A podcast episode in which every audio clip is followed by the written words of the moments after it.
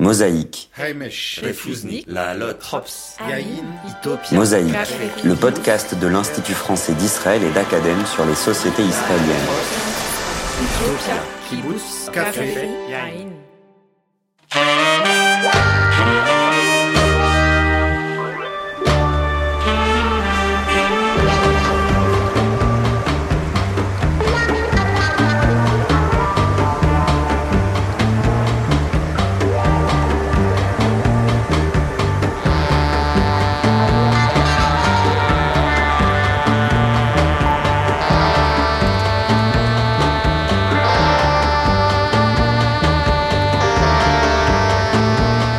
Intéressons aujourd'hui aux différentes communautés éthiopiennes résidant en Israël.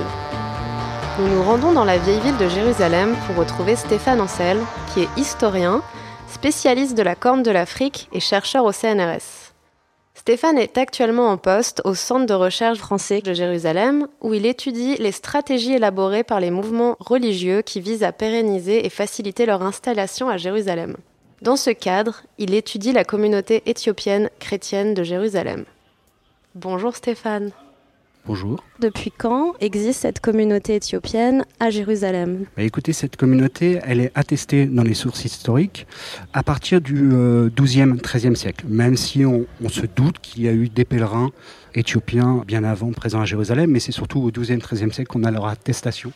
C'est évidemment pas, ceci dit, le narratif que les Éthiopiens utilisent. Ils font évidemment référence à la rencontre entre la reine de Saba et Salomon, hein, qui est d'ailleurs cité euh, dans le livre des rois euh, dans, euh, dans la Bible. Et cette histoire de cette rencontre hein, entre la reine de Saba et du roi Salomon, qui va donner hein, la naissance du premier roi d'Éthiopie, Ménélique Ier, donc euh, ce narratif va justifier durant tout le XXe siècle la présence euh, éthiopienne et va expliquer également le lien très fort qu'il y a entre la terre d'Éthiopie et Israël, qui fera d'ailleurs de fait des Éthiopiens le second peuple élu. Et euh, à partir de ce narratif, justement, on va expliquer tout ce que doit le peuple éthiopien et la présence éthiopienne à Jérusalem à un pouvoir juif. Et c'est exactement ce que montre le tableau qu'on a pu voir dans la chapelle qu'on a visitée tout à l'heure. Nous nous trouvons sur l'imposant complexe du Saint-Sépulcre, plus précisément sur le toit de la chapelle arménienne de Sainte-Hélène. Pourquoi y a-t-il deux chapelles sur cette terrasse? Sur cette terrasse se trouve le monastère de Dar el-Sultan, qui est occupé par euh, les euh, chrétiens éthiopiens. Vous l'avez dit, il y a deux chapelles qui relient cette terrasse au parvis euh, du Saint-Sépulcre. Ces deux chapelles sont également aujourd'hui occupées par les Éthiopiens, mais ça n'a pas toujours été le cas. Et justement, il y a eu un profond désaccord avec les communautés coptes. Oui, il y a eu effectivement un grand désaccord avec les Coptes qui continue encore aujourd'hui. C'est-à-dire que les Coptes et les Éthiopiens sont en conflit au sujet de la propriété du monastère euh, de Dar el-Sultan. Les Coptes la revendiquent, les Éthiopiens aussi. Donc ce qui a amené euh, des conflits, des affrontements parfois violents au XIXe siècle. Et justement pour comprendre l'histoire de ces deux chapelles qui mènent au, parvis, il faut juste remonter un petit peu dans le temps et donc au milieu du XIXe siècle.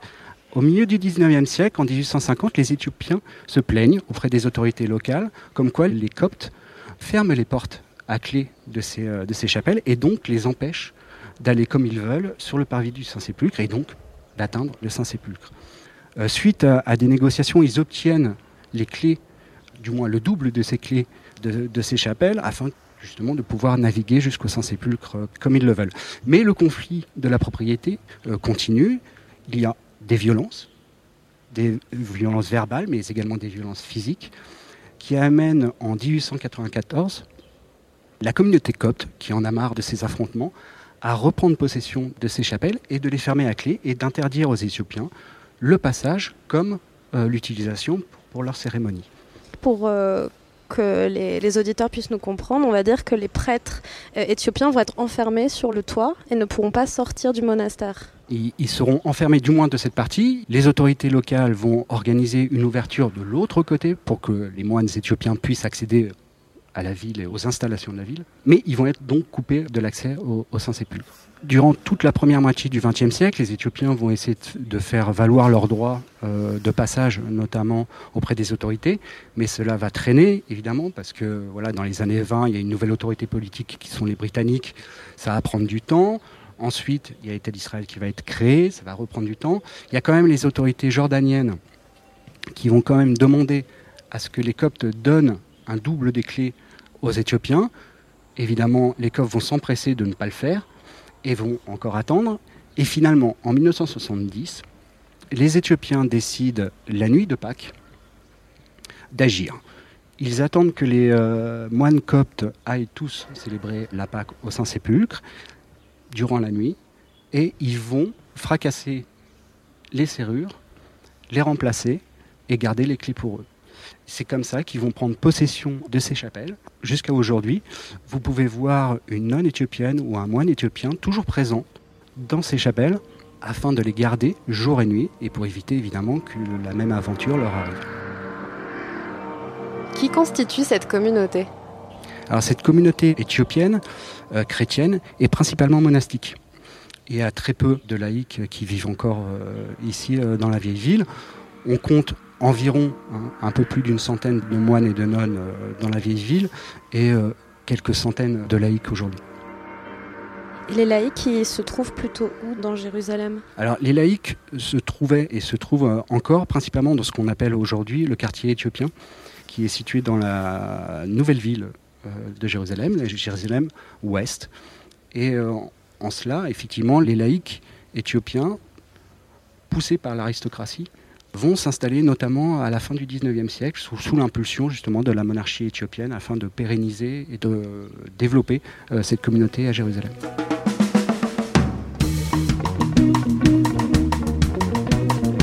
Nous avançons maintenant sur Ethiopian Street, comme son nom l'indique, se trouve en plein cœur du quartier éthiopien de Jérusalem. À la fin de cette rue se trouve une très imposante église éthiopienne datant du 19e siècle, l'église de la Miséricorde. Ce dont il faut se rendre compte, c'est que justement, à cause des problèmes qu'il y avait euh, sur la terrasse au-dessus de la chapelle Sainte-Hélène dans la vieille ville, le roi des rois d'Éthiopie décide d'acquérir un nouveau terrain afin de construire une église totalement dédié aux Éthiopiens euh, chrétiens, afin qu'ils puissent enfin avoir leur lieu de culte euh, à Jérusalem. Les Éthiopiens ont eu l'autorisation de la construction de cette église en 1885 et les travaux vont durer jusqu'en 1892-1893. Et dans quel contexte cette église a pu voir le jour? Bah, dans le contexte du développement de Jérusalem-Ouest à cette époque, le lieu n'est pas choisi par hasard. Il n'a par contre aucune signification religieuse. On est vraiment dans l'axe de développement euh, de la ville à, cette époque, et elle se trouve maintenant donc au centre de ce qu'on appelle le quartier euh, éthiopien. Et ce contexte, faut pas l'oublier, c'est aussi un contexte de développement des communautés religieuses, et particulièrement chrétiennes à, cette époque. Il hein. faut penser que c'est à cette époque que va, être construit, par exemple, commencer à être construit Notre-Dame de France. Toutes les communautés euh, anglicanes, protestantes vont s'installer euh, partout à Jérusalem. Et donc vraiment, on est dans cette continuité euh, de développement des communautés religieuses à cette époque. Et qui sera ensuite encouragé par le mandat britannique? Et qui sera encouragé par ailleurs par le mandat britannique, bien sûr. En étant face à cette euh, imposante église, nous nous demandons comment cette communauté s'est maintenue à Jérusalem et surtout comment elle a réussi à s'y développer depuis huit siècles. Bah, justement, c'est tout, le centre de mes travaux, c'est effectivement de comprendre comment cette communauté, qui est quand même une communauté relativement petite, comment a-t-elle pu se maintenir euh, à Jérusalem? Bah, on, se rend compte au regard des sources que d'abord, c'est parce qu'elle l'a voulu, c'est-à-dire qu'elle a reçu le soutien du royaume chrétien d'Éthiopie, ce qui est important. Deuxièmement, c'est qu'on lui a permis de le faire. Hein. et là, le rôle de l'Empire ottoman et des appuis euh, européens est très important. Mais justement, pour convaincre et le pouvoir politique en Éthiopie et le pouvoir politique en Israël, il faut adopter une stratégie, des stratégies, où justement euh, la communauté va expliquer pourquoi elle est légitime et en quoi elle est légitime justement de vivre à Jérusalem. Et elle va faire, elle va jouer le jeu justement de la recherche d'appuis locaux et de s'insérer dans le tissu social euh, de Jérusalem pour prouver qu'ils étaient des habitants de Jérusalem comme les autres et qu'ils avaient donc le droit de s'installer dans, dans la vieille ville. Et quel est l'état de la communauté aujourd'hui? L'état de la communauté aujourd'hui, elle reste une petite communauté. Hein, comme je l'ai dit tout à l'heure, on est autour de, ouais, de plusieurs centaines euh, de personnes, guère plus. Elle a pu se développer donc à la fin du 19e et au début du 20e. Après, les aléas politiques ont fait qu'elle n'a pas pu se développer plus que cela. Le fait est que, à une époque, être éthiopien à Jérusalem, ça signifiait être un chrétien éthiopien, mais vous pouvez constater qu'aujourd'hui, être éthiopien à Jérusalem ou en Israël, c'est plutôt être un juif éthiopien, car effectivement, à partir des années 1980 et l'arrivée des bêta Israël, l'identité éthiopienne en Israël va complètement changer et euh, de chrétienne, elle va passer à juive.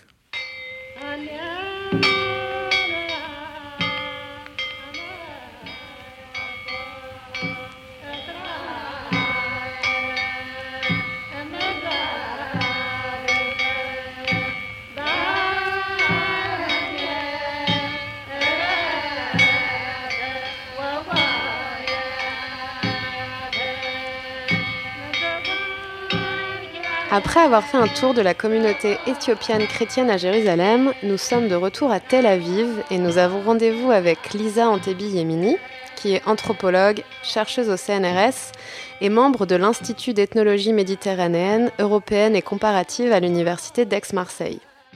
Lisa a longtemps travaillé sur la communauté juive éthiopienne, notamment en Israël à partir des années 90. Bonjour Lisa. Bonjour. Est-ce que vous pouvez nous dire qui sont les Bêta Israël?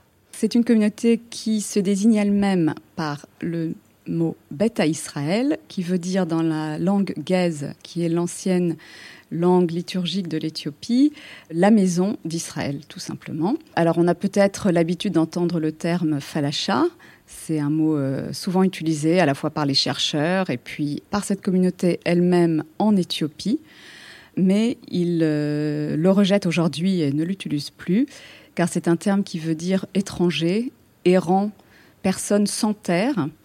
Donc pour eux, c'est vraiment euh, euh, quelque chose qui les dénigre. Qui sont-ils Donc euh, les, les, origines sont encore très obscures. Pourquoi? Parce que d'abord, il n'y a aucun document écrit qui existe avant le XIVe siècle sur cette communauté. Donc il y a des histoires orales, il y a des récits de voyageurs euh, européens, par exemple, mais ces euh, écrits datent, sont postérieurs au XIVe siècle, donc il y a toutes sortes euh, d'hypothèses sur leur origine. Alors il y a deux grandes théories. L'une qui considère que c'est un groupe exogène, donc une tribu perdue juive, qui serait arrivée en Éthiopie, on ne sait pas à quelle époque. Et l'autre théorie, on considère que ça serait une communauté indigène donc, qui habitait en Éthiopie depuis toujours et qui a été judaïsée ou qui elle-même est judaïsante. Il se peut que ce sont des dissidents de l'Église chrétienne éthiopienne qui ont préféré adopter des pratiques proches, euh, des pratiques bibliques proches de l'Ancien Testament, et donc se sont un peu euh, judaïsés eux-mêmes. Ou alors, il s'agit d'une rencontre alors avec des juifs, mais on ne sait pas d'où, qui les auraient judaïsés également. Donc, concernant les théories exogènes donc d'une tribu perdue, le groupe lui-même a plusieurs théories. Certains racontent qu'il serait venu au moment de la destruction du premier temple ou au moment de la destruction du deuxième temple de Jérusalem vers l'Éthiopie. Mais encore une fois, euh, on ne sait pas. Deux points très importants aussi concernant leur origine, c'est qu'ils ne parlent pas du tout l'hébreu et n'ont aucun texte en hébreu, ce qui est aussi euh, assez rare pour une communauté euh, qui se dit juive. Et tous leurs textes sont en gaze et également ils n'ont aucun écrit à part le texte biblique, donc ils n'ont pas du tout accès au Talmud par exemple et à tous les écrits post-bibliques euh, qui existent dans le judaïsme. Par contre, ils ont leur propre exégèse orale de la Bible mais euh, donc qui n'a pas été retranscrite comme euh, par exemple dans le Talmud. Et ils ont par exemple des traits très particuliers qui n'existent plus dans le judaïsme. Euh, je vais en mentionner deux. L'institution monastique, c'est-à-dire qu'ils ont des moines qu'on ne trouve pas du tout aujourd'hui dans le judaïsme.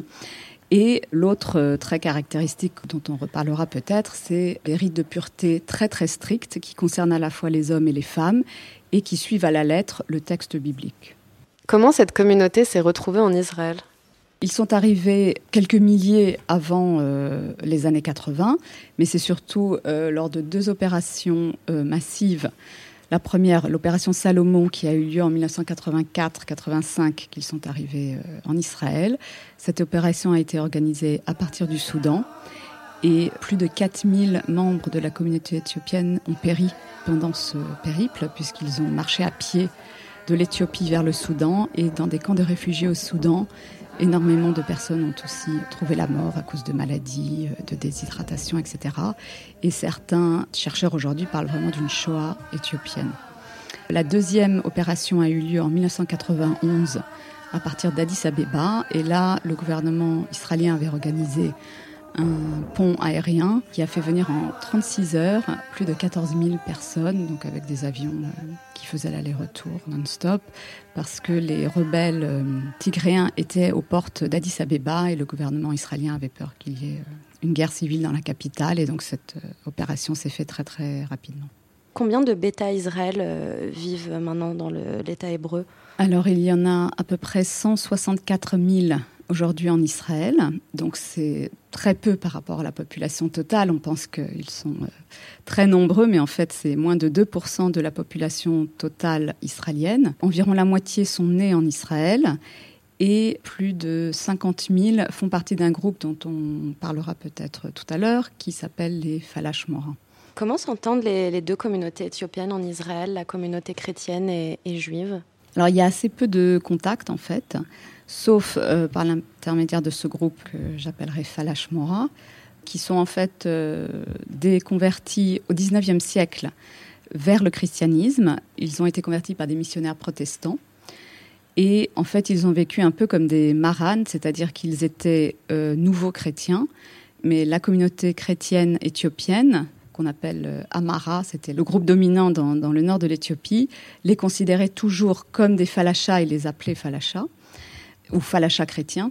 Et la communauté Beta Israël ne voulait pas de lien avec eux puisqu'ils les considéraient comme des traîtres, mais il y avait des liens familiaux et de temps en temps, euh, il y avait encore euh, donc des, relations entre ces deux groupes. Les Beta Israël en Israël donc ont très peur que ces Falash Mora convertissent certains Beta Israël en Israël ou en tout cas essayent euh, voilà, de les faire venir dans les églises éthiopiennes chrétiennes à Jérusalem.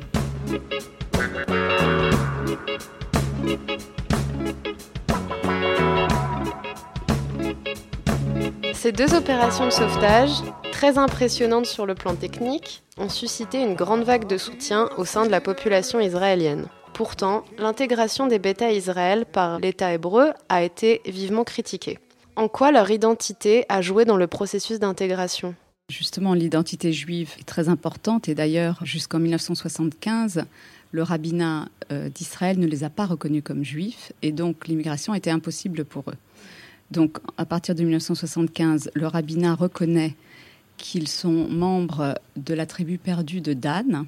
Les rabbins se fondent sur un édit en fait du XVIe siècle en Égypte d'un rabbin qu'on appelait le Radbaz et qui avait déclaré que les juifs du pays de Couche donc on suppose que c'est l'Éthiopie, viennent de la tribu perdue de Dan et il y avait quelqu'un dans la communauté euh, juive et égyptienne qui voulait se marier avec une femme euh, de cette contrée. Donc c'est sur cet édit qu'il se base. Mais par contre, comme les bêta Israël ne connaissent pas les lois post-bibliques et en particulier euh, la loi rabbinique concernant les conversions, les divorces et les mariages, ils avaient peur qu'ils ne suivent pas ces pratiques et donc il y avait des non-juifs qui étaient euh, entrés dans, la communauté Bêta Israël. Donc ils ont demandé une conversion symbolique. Et euh, les euh, Bêta Israël arrivés en 1984-85 se sont opposés de façon très virulente. Il y a eu des manifestations en 1985. Finalement, cette conversion a été abandonnée. Et euh, donc aujourd'hui, il n'y a aucun euh, processus à accomplir, sauf qu'au moment du mariage, euh, jusqu'aujourd'hui, les autorités israéliennes, je rappelle, les mariages ne peuvent être que religieux en Israël. Donc les autorités demandent à un couple où il y a un partenaire d'origine éthiopienne ou, ou, les deux de vérifier sa judaïté entre guillemets. Et donc il y a un rabbin de la communauté juive éthiopienne qui peut donner son accord en euh, disant qu'il connaît la famille et euh, qui euh, donc valide bien que une autorité la personne est juive et du coup ils ressentent ça comme une discrimination très profonde jusqu'à maintenant. Et l'autre humiliation c'est que leurs rabbins traditionnels qu'on appelle Kesoch n'ont pas été reconnus par le rabbinat encore une fois pour ces questions d'ignorance de la loi rabbinique post-biblique.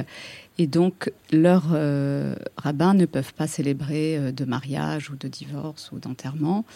Et pour eux, c'est quelque chose de vraiment très très difficile à accepter. Et c'est vraiment euh, voilà, l'honneur de leur chef spirituel qui, qui est atteinte. Mais par contre, aujourd'hui, il y a quand même plus d'une vingtaine de rabbins d'origine éthiopienne qui sont ordonnés par le rabbinat, donc qui vont dans des écoles religieuses rabbiniques israéliennes, donc qui sont des rabbins euh, d'origine éthiopienne mais habillés en noir, euh, hmm. voilà comme on voit les, ultra-orthodoxes aujourd'hui par exemple. Donc eux peuvent euh, évidemment célébrer des mariages, etc. Ils sont ordonnés comme n'importe quel rabbin en Israël par le rabbinat d'Israël.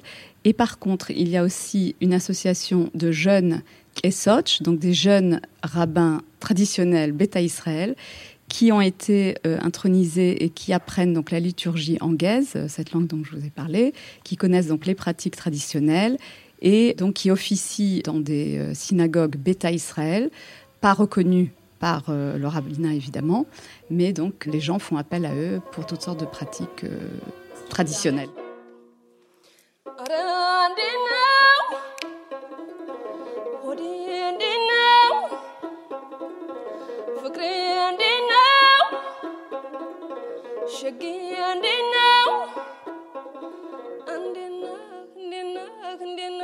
Il y, a plusieurs aspects en fait. C'est que cette communauté est, religieuse, voire euh, très religieuse.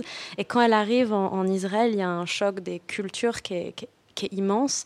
Est-ce que vous pouvez nous, parler voilà, des, difficultés que je dirais structurelles liées à la langue, liées aux pratiques euh, alimentaires, euh, liées aussi au rite de pureté? Je pense que ça peut être bien d'expliquer voilà, à quel point ça a été aussi difficile d'intégrer une, une population qui était aussi éloignée du mode de vie israélien des années 80-90.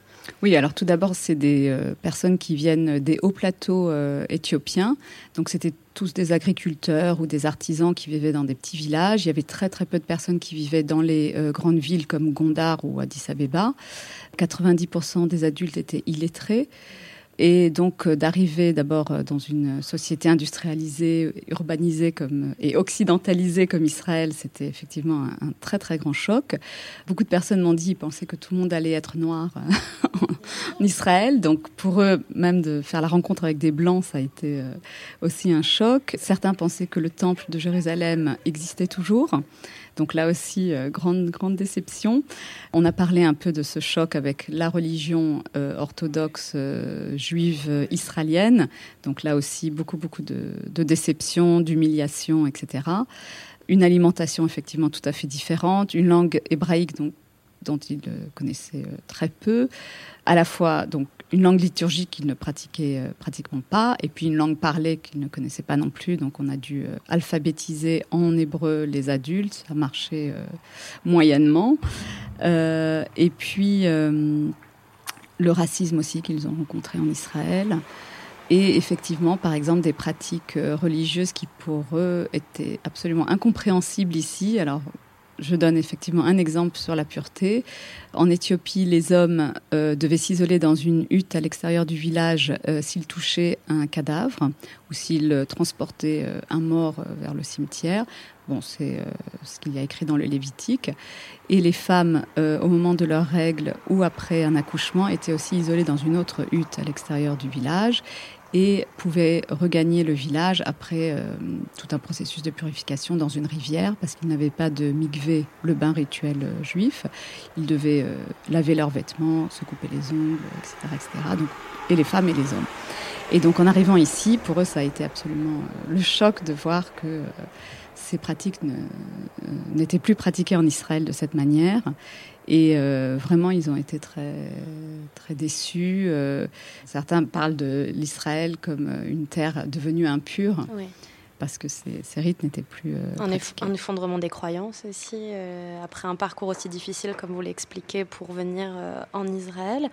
Et où sont-ils logés quand ils arrivent en Israël? Comment ça se passe au niveau de leur dispersion spatiale? En 1984-85, ils étaient logés dans des centres d'intégration et puis peu à peu, ils ont euh, déménagé dans des, appartements, parfois des logements sociaux. Et en 1991, avec euh, cette énorme euh, migration en quelques heures, on les a d'abord logés dans des hôtels et d'autres centres de vacances, etc., en urgence.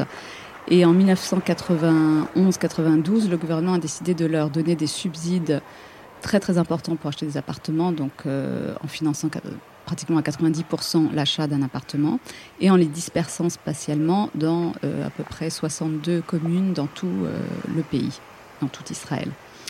Par contre, les familles que je connaissais, qui ont commencé à chercher des logements, voulaient tous habiter dans le même immeuble, mmh. dans la même rue. Parce qu'il euh, il y a des, des formes d'entraide collective. ils achètent par exemple de la viande ensemble. Il y a des conseils d'anciens pour le quartier. Il y a des associations de crédit euh, rotatives, des tontines. Mhm. Et donc, malgré eux, cela a créé des euh, enclaves ethniques ou euh, même ce qu'on appelle aujourd'hui des ghettos éthiopiens. Mhm. Et donc là, c'est vraiment un résultat inattendu, en fait, de cette politique de dispersion spatiale du gouvernement. Et quelle est la situation socio-économique actuelle des Juifs éthiopiens en Israël? Ils sont toujours le groupe juif le plus défavorisé socio économiquement en Israël, donc en bas de, l'échelle euh, économique, surtout parce que la euh, génération des adultes n'a pas pu toujours intégrer de postes qualifiés, donc ils restent souvent dans des, postes assez euh, disqualifiés. Il y a aussi toutes sortes de problèmes dans l'éducation parce que les écoles sont souvent surreprésentées avec des élèves éthiopiens dans ces quartiers-là. Il y a aussi donc des problèmes euh, de délinquance, souvent chez des jeunes qui euh, sont en échec scolaire. Il y a aussi toute une euh, jeune génération qui est en train d'émerger et vraiment de devenir une classe moyenne, donc avec des jeunes professionnels dans les domaines de, de la politique, des arts surtout, et qui font parfois même aussi carrière dans l'armée, il commence aussi euh, de plus en plus à étudier dans les euh, établissements euh, universitaires. Il y a une discrimination positive pour mhm. les étudiants d'origine éthiopienne. Et juste pour citer peut-être un des exemples les plus spectaculaires, la ministre de l'intégration et de l'ALIA, qui a été nommée en 2020, qui n'est plus à son poste aujourd'hui, Pnina Tamana Chatou, qui est donc une femme d'origine éthiopienne qui est venue à pied par le Soudan à 4 ans en Israël et qui donc, euh, je pense, représente un des exemples les plus parlants de, cette nouvelle classe euh, moyenne. Mais il y a aussi beaucoup de protestations euh, sociales parmi les jeunes. Par exemple, ils militent, comme je l'ai dit, contre le racisme qu'ils ressentent toujours, la discrimination à l'embauche, des expressions racistes parfois à l'armée ou dans, dans les écoles. Et puis surtout une demande de reconnaissance à la fois israélienne et éthiopienne, des demandes de justice sociale. Et beaucoup disent qu'ils veulent vraiment être traités comme des citoyens israéliens à part entière, des citoyens égaux, et qu'ils se sentent souvent des citoyens de classe euh, hmm. de seconde de zone. Seconde zone. Et, d'ailleurs, ils souhaitent être appelés Israéliens et ne plus forcément être renvoyés à leurs origines éthiopiennes. Pour conclure, quelle est leur manière de percevoir leur, pays d'origine? Il y a quand même euh, aussi une, une volonté de conserver un lien avec l'Éthiopie? Alors tout à fait, moi je considère qu'ils sont devenus une nouvelle diaspora éthiopienne en Israël en fait, parce qu'ils euh, développent euh, de plus en plus de pratiques transnationales entre l'Éthiopie et Israël. Alors d'abord la génération des parents qui gardent euh, donc la langue, la langue parlée c'est l'amarique et parfois le tigrinien pour ceux qui venaient de régions à côté du Tigré. Il y a aussi un tourisme de racines, donc avec beaucoup beaucoup de personnes qui font des voyages en Éthiopie, alors soit pour aller voir leur village natal, soit pour euh, conserver aussi les cimetières ou les synagogues dans ces villages éthiopiens des hauts plateaux.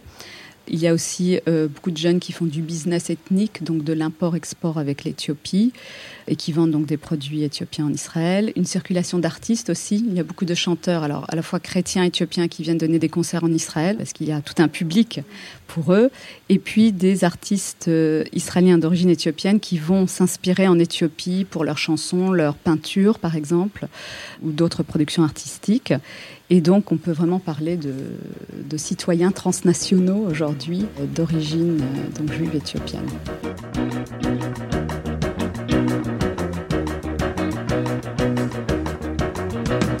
يوين حرقته نايلي بمهوده يوين حرقته نايلي بموته دميه جرسكوتي عالكس كانجتي يوين حرقته نايلي بمهوده يوين حرقته نايلي بموته دميه جرسكوتي عالكس كانجتي